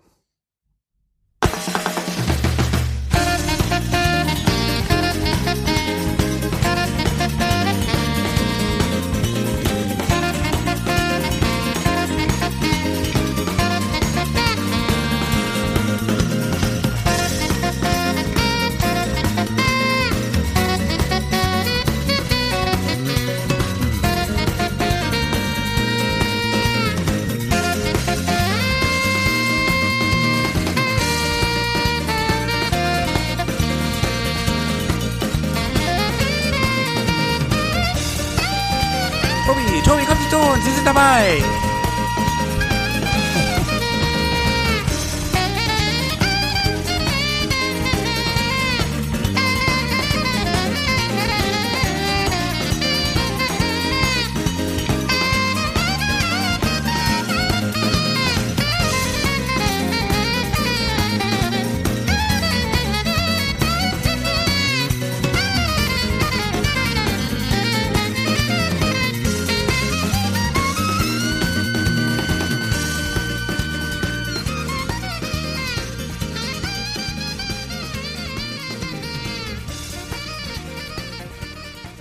Heidewitzke, Herr Kapitän. Sie sahen eine Folge California Clan oder so. Also ich muss mal sagen, ich bin sehr beeindruckt, was für einen krass realistischen Saxophon-Sound das NES erzeugen kann. bin schon sehr beeindruckt.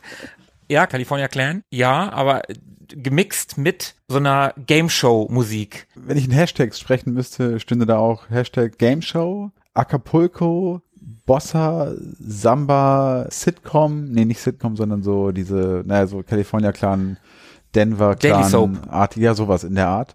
80er Jahre, mh, Typen mit geföhnten Haaren, die ihren Wollpullover so über die Schultern gehängt haben. Kennt ihr den Film The Lost Boys? Ich habe die nie gesehen, nee.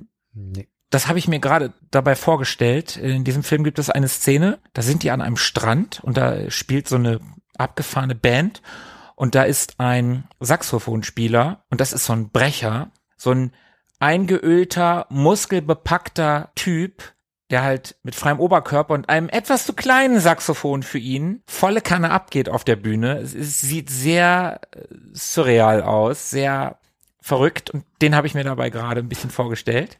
Da ihr den beide nicht kennt, es ist äh, gar nicht mehr so witzig, aber vielleicht kennt es irgendwer da draußen. Sagt's uns in den Kommentaren. Mir hat's auf jeden Fall sehr gut gefallen. Es war sehr beschwingt, sehr fröhlich. Ich stehe total auf Saxophon, ich stehe aber mehr auf Saxophon, wenn es akzentuierter eingesetzt wird. Ich fand das ein bisschen zu viel. Also es war ja nur Saxophon. Weißt du? Ja, aber verpackt in diesem, in diesem Mischmasch aus Hashtags, die ich gerade genannt habe, fand ich es ganz, ganz stimmig. Ich würde es mir jetzt auch nicht beim Autofahren anhören. Obwohl, Dann drückt man aber mehr aufs Gas, oder? offen am Strand entlangfahren, Also wenn dir Hemd offen, meinst du jetzt? Wenn die Schecks pünktlich kommen.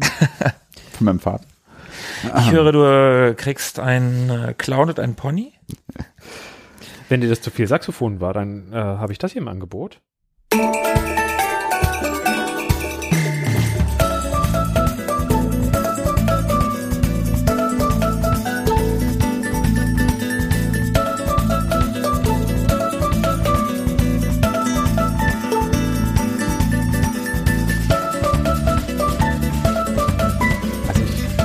Mehr Happiness kann man in ein Stück nicht reinbekommen. Und Das war voll Acapulco übrigens. Das war so richtig diese, Acapulco. heißt es Steel Drum? ja, ja. Also das mhm. war wirklich extrem karibisch und extrem fröhlich. Vielleicht sogar extremst. Extremst fröhlich. Und wenn da jetzt so ein Saxophon-Part reinkommt, dann wäre das voll geil. Fand ich tatsächlich ein bisschen besser, ja. Obwohl ich ich. Saxophon cool finde. Ich habe aber keine Ahnung, wovon es ist. also wirklich, ich habe nicht die geringste Ahnung. Ich habe, ich sage bei dir, weil ich dich kenne, wie immer PlayStation 1 oder N64. Und Action Adventure. Genau. Es ist alles ein Action-Adventure, aber wahrscheinlich ist es diesmal wirklich ein Action-Adventure vom N64. So ein Typ in, in dunkler, langer Kluft, so ein, so ein Mantel und, und irgendwie graues oder weißes Haar und ein Riesenschwert oder so.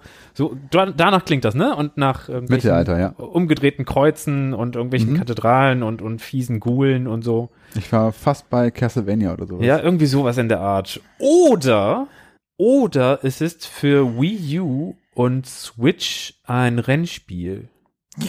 Okay, ich bin voll raus. Äh, Es könnte Mario Kart 8 sein. Ah. Ernsthaft? Ja. Wie geil ist das denn? Okay, ich habe Mario Kart 8 gespielt. Ich habe das. Ich habe das auch gespielt, aber scheinbar nicht doll genug oder nicht intensiv genug, um mich an diesen Track erinnern zu können.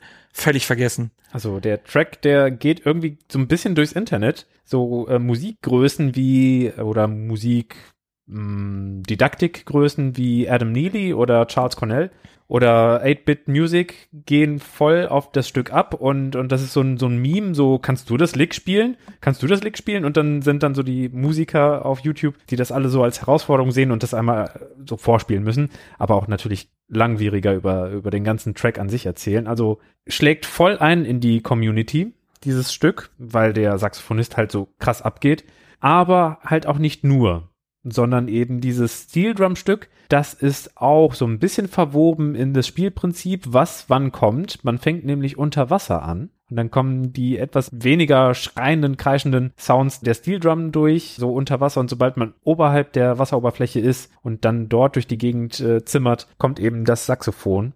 Und das Saxophon-Solo ist so krass durchdacht, aber auch improvisiert. Also während er das spielt, hat er sich äh, so Sachen überlegt wie, hm, diesen H7 Dominantakkord werde ich jetzt einfach mal um eine kleine Sechste und um eine kleine None erweitern. Danone. Danone. Also, während ich das ausgesprochen habe, ist der Takt, in dem das passiert ist, schon fünfmal vergangen.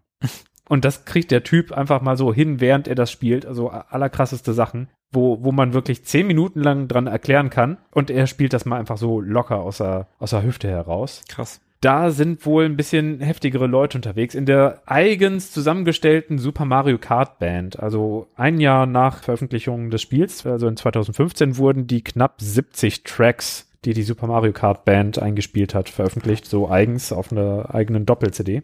Und der Kazuki Katsuta ist eben der, der Meister am Saxophon, der auch als Jeffro Sax bekannt ist und in der, neben der Mario Kart Band auch in der Band Dimension 16 spielt, die eigentlich genauso drüber und energisch oder energetisch sozusagen äh, spielt und so, so richtig Drive reinbringen kann. Sehr geil. Drive passt ja auch super zu Mario Kart, Das passt richtig gut. weil die fahren. Witzigerweise haben wir hiermit auch das dritte medi mediale Produkt von Konami. Denn der Saxophonist ist bei Konami unter Vertrag, bei deren Musikabteilung. Hießen die anderen nicht auch Kazuki? Nee, der andere hieß anders. Hab mir jetzt Thomas? auch erwischt. Ja. André. André Anders? Okay, lassen wir das sonst Oh wieder die Klischee-Schublade. Um Gottes Willen. Also ich hätte es als Mario Kart wahrscheinlich nie erraten, Nee, ich weil ich auch das nicht. Spiel einfach auch nicht kenne. Aber ich habe ja gesagt, mehr Happiness kann man nicht in ein Spiel pressen. Und ich finde auch, dass Mario Kart, glaube ich, das fröhlichste Spiel ist, das ich kenne. Also das ist wirklich so, so voller Spaßigkeit und Fröhlichkeit. Das überwiegt sogar noch so, so das ein oder andere Mario-Spiel, wo man ja doch irgendwie dann schon mal irgendwie auch sterben kann und Hm. irgendwie bösen, fiesen Gegnern begegnet. Also Mario Kart ist, glaube ich, das ungefährlichste und, und äh, fröhlichste Spiel, das ich kenne. Und insofern passt das in meiner kleinen Welt auf jeden Fall hervorragend zu Dann hast du aber noch nie Viva Pinata gespielt. Also zusammen mit Mario Party ist man schon fast auf Anschlag mit, mit der Fröhlichkeit bei Mario Kart. Also vielleicht sind die äh, Gegner künstlichen Intelligenzen nicht ganz so fröhlich freundlich und das kann manchmal vor, vom Spielverlauf her frustrieren, aber allein die Settings, diese ganzen Strecken, die irgendwie mit, mit Schokovulkanen und Ja. äh, das hier, also dieses Stück heißt Dolphins Shoal, Die haben ja alle so geile Namen mit irgendwelchen Donuts und Schoko und Piazza und, was weiß ich. Prinzessinnen, Blumen, Streusel, Sternenstaub, Feen, irgendwas. Ja, also Ja, und das liebe ich ja auch an, an dieser Nintendo-Welt so im Allgemeinen, dass die das hinkriegen, wirklich so dieses, ja, so diese, dieses, was ich gerade meinte, dieses ungefährliche, fröhliche Ding einfach zu leben, das kriegt, glaube ich, niemand so gut hin wie Nintendo. Und das hat sich, finde ich, in den neueren Konsolen so ab der Wii auch noch mal ein bisschen verstärkt. Also damit haben sie sich dann noch mal so ein bisschen mehr abgegrenzt zu anderen Konsolen. So Super Nintendo und NES war ja dann doch irgendwie noch vergleichbar immer mit dem Mega Drive und dem NES. Aber Ja. so diese Atmosphäre, diese Stimmung, die so eine Wii transportiert hat und alles, was danach kommt, das ist so krass Nintendo. Das hat, glaube ich, es schafft es kein anderer zu kopieren. Das, da haben sie sich wirklich ein, ein, ja, ein Denkmal gesetzt. Ja, sowas wie Metroid verbindet man gar nicht mehr mit GameCube oder Wii oder Wii U oder Switch. Da denkt man eher so an Super Nintendo und NES, die alten Sachen. Also so sowas Düsteres und Gefährliches von Nintendo selber, das kann man sich da gar nicht vorstellen. Ja. Dabei ist jetzt gerade in dieser Tage ein neues Metroid rausgekommen, Metroid Dread. Hm, genau. Also irgendwie hat Nintendo da auf, auf deren Banner sehr, sehr viel Familienfreundlichkeit und Fröhlichkeit. Und äh, all die Perlen, die es sonst auch noch gibt, die sind dann wohl eher mehr für Kenner. Ja. Das erste Soundtrack von einem Mario Kart Spiel, was übrigens mit einem ganzen Orchester eingespielt worden ist. Bis dahin war alles äh, sehr elektronisch. Also bei aller harmloser Kindlichkeit haben sie auch Leute rangeschafft, die es richtig drauf haben, richtig viel Kompetenz. Und ich glaube, mehr Trivia kann ich zu dem oder muss ich zu dem Spiel nicht zum Besten geben. Das spielt man lieber selber. Auf jeden Fall. Sehr, sehr gutes Spiel. Was spielst du denn an, Markus? Mein letzter Track.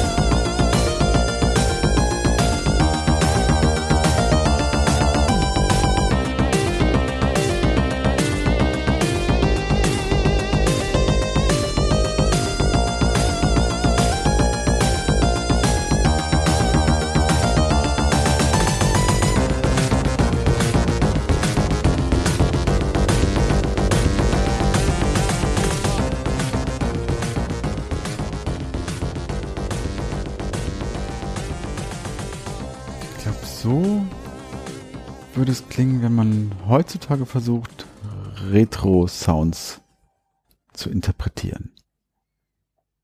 Also du würdest sagen, das was- ist was Aktuelles. Ich hätte jetzt mal so ganz nassforsch den Begriff Neo-Retro in den Raum geschmissen. Philippe sieht nicht überzeugt aus. Ich könnte es für, für klassisch halten. Ich freue mich über die sehr vielen unterschiedlichen Parts, die da so zu hören sind. Ich mag, dass es so zügig und beschwingt ist und frage mich, warum? Warum ist das so, so- also warum hat das so viel Zug? Also ich, ich finde, es hat so übertrieben viel in sich, das hast du auch gerade gesagt, dass es Mhm. so, also so viel verschiedene Referenzen an irgendwas. Es klingt so nach übertrieben auf irgendwas referenziert. Hab kurzzeitig auch mal gedacht, ob es nicht vielleicht doch irgendwie Arcade sein könnte. Oder ich war auch kurz mal beim Amiga irgendwie. Hab dann aber zwischendurch diese ganz schnellen Drums irgendwie gehört und gedacht, so, ja, nee, das klingt irgendwie so modern, das, das ist nicht so alt. Aber vielleicht täusche ich mich auch. Aber es hat mir auf jeden Fall sehr, sehr gut gefallen. Melodie fand ich sehr, sehr cool. Aber ich kenne es nicht. Hat Philippe noch irgendwas hinzuzufügen, bevor ich hier auflöse? Ich bin gerade tilt, also gelungenes Stück und ich lasse es lieber einfach auf mich wirken, anstatt es zu zerpflücken. Okay. Nicht so wie ich. Philipp hat recht. Es ist ein altes Stück. Am 16. Juli 93 erschien in Japan das Spiel Rusty. Rusty? Ich habe keine Ahnung. Ich kenne das Spiel nicht. Ich kenne das Spiel nicht. Ich habe irgendwo dieses dieses Stück gehört und ich habe es, glaube ich, wir haben uns da vor gar nicht allzu langer Zeit mal drüber unterhalten und da habe ich gesagt, manchmal gibt es so Stücke, die hörst du irgendwo, die die tauchen irgendwo plötzlich auf und dann hörst du die irgendwann nochmal und dann sind die sofort wieder im Ohr, ähnlich wie dieses Batman-Stück, aber das habe ich halt öfter gehört, aber das hier war so, das ist sofort drin gewesen und nach ein paar Wochen habe ich das wieder gehört und das war wieder sofort drin und ich kenne das Spiel nicht. Es ist wohl, soweit ich weiß, so eine Art Castlevania-Klon, so eine, so ein, so ein, so ein, so ein bisschen in Richtung Castlevania gehend. Rusty, Vom Spielprinzip oder vom, vom Spielprinzip Setting? vom Spielprinzip her, vielleicht auch vom Setting, was ich so okay. an Screens gesehen habe. Das Stück heißt Queen in the Dark Knight. Mhm. Klingt ja so ein bisschen. Genau. So. Mhm. Das, die Plattform war der PC 98. Ja, ein bisschen obskur vielleicht. Super obskur. Von C-Lab, also C wie Cäsar. Die Komponisten waren äh, Masahiro Kajihara, Kenichi Arakawa und Ryo Takami. So, und ich habe gesagt, dass ich für äh, Operation Screen B, also von Flashback, nicht so viel gefunden habe. Und ich habe dann gesagt, dass ich von Batman Stage 1 auch nicht so viel, also noch weniger gefunden habe. Und ich kann euch zu diesen drei Komponisten sagen, dass Kenichi Arakawa am Soundtrack für Cut and Reboot beteiligt war. Okay. Mic Drop. Das war's. Wie Das kann war's. jemand nur so sehr mein Weltbild verändern? Krass, dass du diese Info gedroppt hast. Ja, und weil das einfach so super wenig war und ich diesen Soundtrack so geil finde, spiele ich einfach noch ein Stück aus diesem Soundtrack. Oh ja.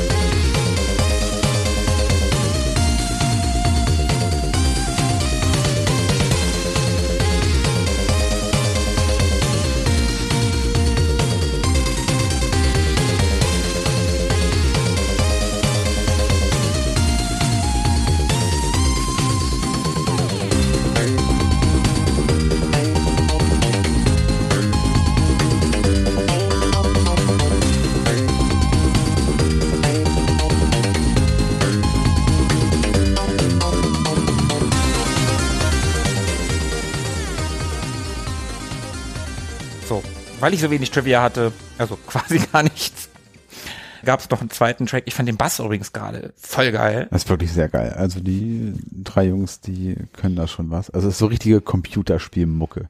Aber so geile Computerspielmucke. Das Voll ist schon- Das ist geil. wirklich geil, ja. Finde ich auch.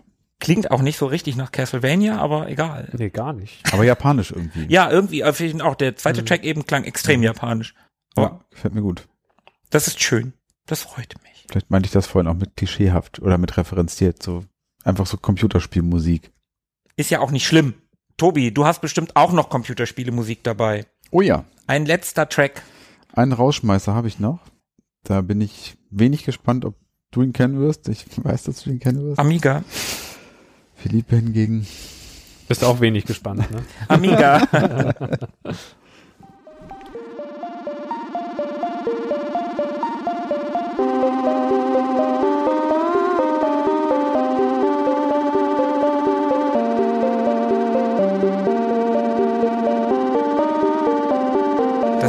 ist wirklich ein Rausschmeißer.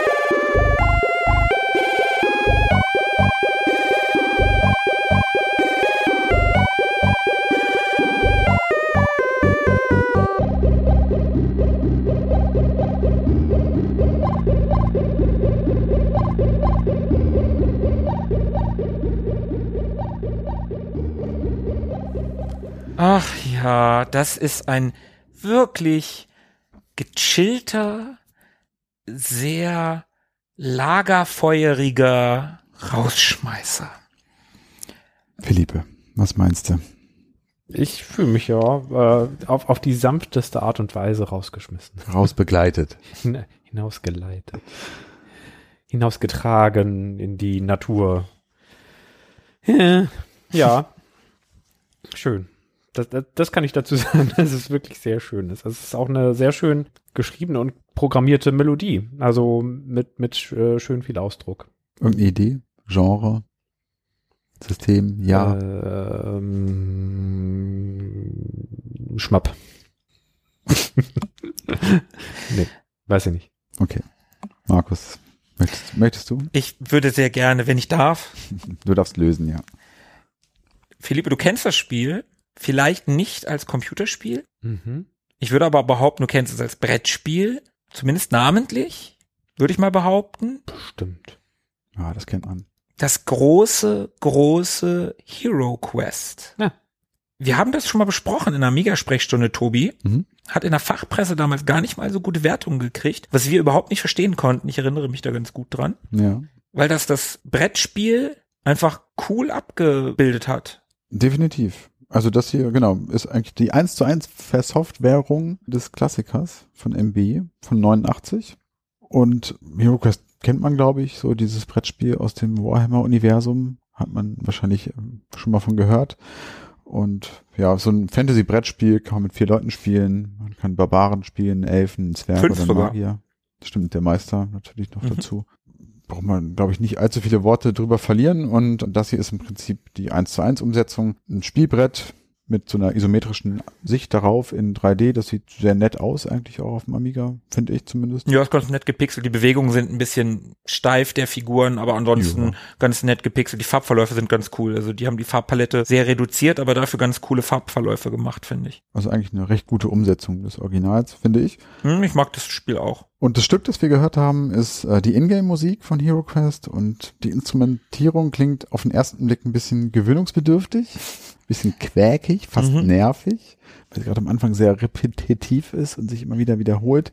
Aber tatsächlich öffnet sich das Stück so im Verlauf. Das Stück ist insgesamt sieben Minuten lang und das verändert sich tatsächlich auch noch im Laufe des äh, Stückes und wird durchaus facettenreicher und trägt so eigentlich einen ganz schönen Teil zur gemütlichen, hast du ja auch gesagt, Mhm. Atmosphäre des Spiels bei. Und das Stück ist von Barry Leach und Ah, den war es eine ziemliche Herausforderung, das zu programmieren. Denn es sollte ja auch nur eine Hinterlegung, eine Unterlegung sein für dieses Brettspiel, für diese Brettspielumsetzung. Und man konnte ja nicht ahnen, wann man welche Stelle dieses äh, Stückes an welcher Stelle im Spiel zu hören bekommen würde. Ganz anders als bei so einem Jump and Run, wo ich ja genau weiß, okay, in dem Unterwasserlevel bringe ich auch ein Lied, was so ein bisschen in die Richtung geht Mhm. oder Space oder was weiß ich, Wüste. Und es sollte also nur eine begleitende Musik sein und die sollte auch möglichst lang sein. Es sollte also ein möglichst langes, abwechslungsreiches Stück komponieren. Und das fiel ihm wohl relativ schwer und das hat ihn aus dem Grunde auch zu folgendem Zitat verleitet. The in-game music was a bitch to write as we only had 30k and they wanted as long as they could get. Also sie hatten genau that's what she said. die hatten genau 30 Kilobyte Platz für dieses gesamte Stück und ja, da musste er immer wieder ordentlich haushalten mit seinen Mitteln. Das erklärt auch den Sound. Da habe ich mich auch gewundert. So, ist das Amiga? Das klingt so simpel und reduziert und, und die Stimmen sind gar nicht so mit Effekten und Filtern und, und Oszillatoren be beladen, sondern irgendwie so gerade mal so ein Oszillator und los geht's. Ma mach mal deinen Sound. Ja, da hast du, da hast du schon recht. Das klingt nicht so wie so ein typisches Amiga-Stück. Also der ganz klassische Amiga-Sound ist es nicht. Aber es ist ihm ganz gut gelungen, finde ich. Mhm. Also ich finde, dieses Nervige stellt sich irgendwann ein. Es ist zwar genau das, woran man sich erinnert, aber es stellt sich irgendwann ein. Und es trägt, wie gesagt, aus meiner Sicht gut zur Atmosphäre dieses Spiels bei, als begleitende Hintergrundmusik, die dann irgendwann auch nicht mehr so aufdringlich Mhm. ist.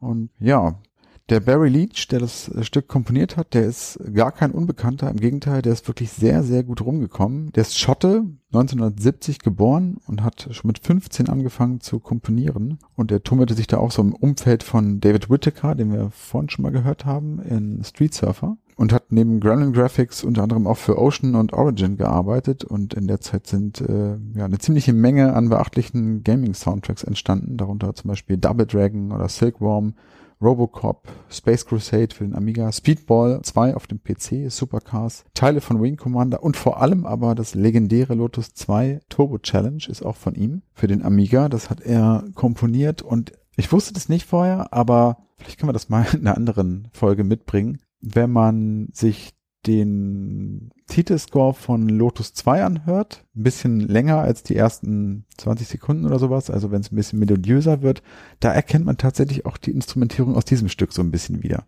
Vielleicht bringen wir das das nächste Mal mit, heimlich. Und Aber streuen es mit ein. Heimlich. Der ist auch immer noch aktiv, ne? Der Barry Leach. Der hat erst 2018 eine Compilation rausgebracht für Horizon Chase Turbo, also tatsächlich als Album, richtig. Und Horizon Chase Turbo ist ein Autorennspiel. Er hat ja auch für Top Gear unter anderem Mhm. die Musik gemacht und Horizon Chase Turbo kam, das ist eine Umsetzung eines Android-Spieles und die Turbo-Variante kam dann tatsächlich auch für die ganzen modernen Konsolen, also PlayStation 4, Switch, Xbox One, PlayStation Vita damals noch. Krasses Portfolio. Und Auf jeden von, Fall. Von so, so früh bis jetzt noch und auch nicht irgendwie, nee, nicht so Typecast, sondern ganz schön bunt. Ja gut, also mittlerweile würde ich sagen, ist er schon ein bisschen Typecast, Horizon Chase Turbo, Rennspiel, Ja, okay. Top Gear, Lotus, Supercars. Supercars, genau, äh, Rush. Einige der großen Dinger sind halt Rennspiele Mhm. und ich glaube, da fühlt er sich schon zu Hause. Hat Guter sich Mann. aber vielleicht erst so später herausgebildet. Hm, ja, denke ich auch. Guter Mann. Ich habe es ausgewählt, also es ist mal wieder eines so dieser Stücke, die mich äh, sehr an meine Amiga-Zeit erinnern und die aufgrund seiner äh, nervigen Melodie, ich habe sie ja vorhin nervig genannt, auch deswegen im Ohr geblieben sind. Also diese Instrumentierung zumindest, dieses, ah, dieses Quäkige irgendwie. Was aber, Entschuldigung, was Mhm. aber auch ganz gut zum Mittelalter eigentlich passt, ne? Sowas, sowas. Leierkasten. ja, genau, Ja, sowas, äh, wie, wie heißt dieses? Schalmei. Schalmei. Schalmei, genau. Sowas. Ich finde, das passt eigentlich schon ganz gut. Ja. Und es wird ja im Laufe auch weniger nervig und es hat ja trotzdem irgendwie was Gemütliches und Ja, total. der hat aus diesen 33 Kilobyte, sagst du? 30. 30. 30? Der hat aus diesen 30 Kilobyte ja schon echt noch das Maximum rausgeholt. Sieben Minuten Stück in 30 Kilobyte. Ja. Und ich kann das gut nachvollziehen, was er meint mit, äh, das war eine Bitch, denn wenn man, also gerade mit der Vorgabe, es soll wirklich eher im Hintergrund bleiben, also sich nicht so aufdrängen und jetzt versuch mal mit ganz simplen Oszillatoren, die einfach nur so, so ein äh, oh, äh, die drei Klangfarben können, Sägezahn, Viereck und, und Sinus oder so ein Kram können die dann, versuch mal damit irgendwas Schönes, Flächiges für den Hintergrund hinzubekommen. Mhm. Das ist eine Bitch. das damit hinzukommen und hat eins hingelegt. Und auch uns verbindet ja eine gemeinsame Erinnerung, glaube ich, an das Stück. Eine? Mehrere, oder? Also vor allem dieser, also ich erinnere mich an diesen, ich bin mal gespannt auf deine, ich erinnere mich da an diesen einen äh, Winternachmittag bei dir zu Hause. Wir hatten uns bei dir verabredet und das war so 93, 94 rum, glaube ich. Und da war der, unser beider Freund Thomas war auch da, aka Tomek, äh, ein Rollenspielleiter erster Güte. Grüße gehen raus. Schöne Grüße, genau. Und der hatte dieses Spiel angeschleppt und das haben wir dann den Nachmittag bei dir gespielt. Und ich weiß, das war so kurz vor Weihnachten rum. Draußen hat's geschneit, in meiner verklärten Erinnerung. und wir saßen bei dir und haben Hero Quest gespielt.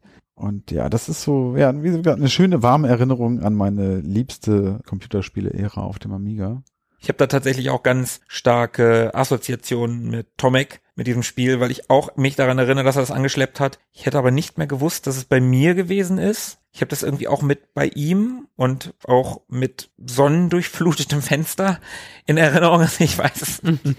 Keine Ahnung, das ist jetzt sehr äh, the opposite von dem, was du gerade gesagt hast. Aber ich weiß nicht, was von beiden stimmt. Vielleicht stimmt ja auch einfach beides. Vielleicht haben wir es bei ihm auch nochmal gespielt. Mag sein, ja. Ich kann mich da aber auch noch sehr, sehr gut daran erinnern, wie wir das zu dritt gespielt haben. Und man kann es auch noch ganz gut spielen. Ich habe das vor gar nicht allzu langer Zeit alleine gespielt, okay. Aber weil es ja eine quasi eins zu eins Umsetzung des Brettspiels ist, Mhm. und man auch gar nicht so auf jedes Grafikdetail achten muss, finde ich, das hat bis heute eigentlich ganz gut überlebt. Ist ganz gut gealtert, für meine Ansprüche zumindest. Und so eine kleine Partie Hero Quest kann man schon machen. Mhm.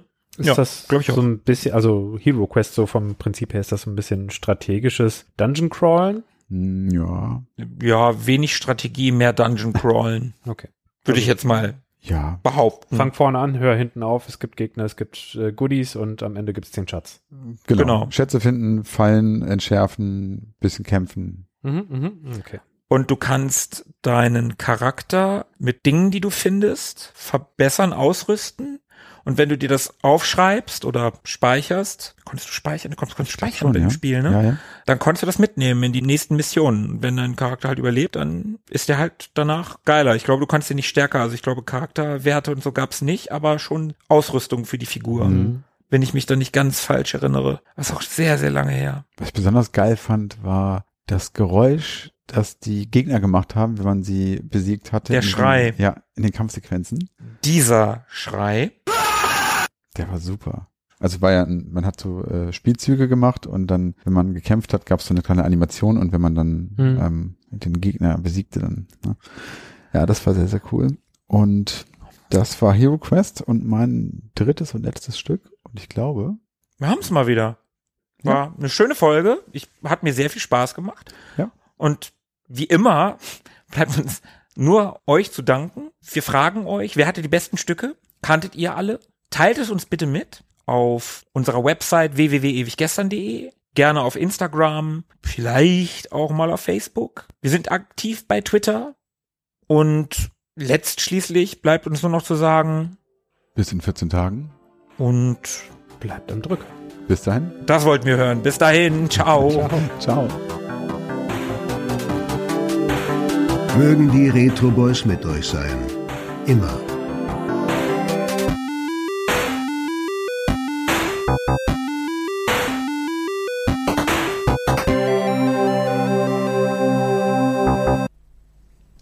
Vor zwölf. Voll geil. Können wir noch einen Film gucken?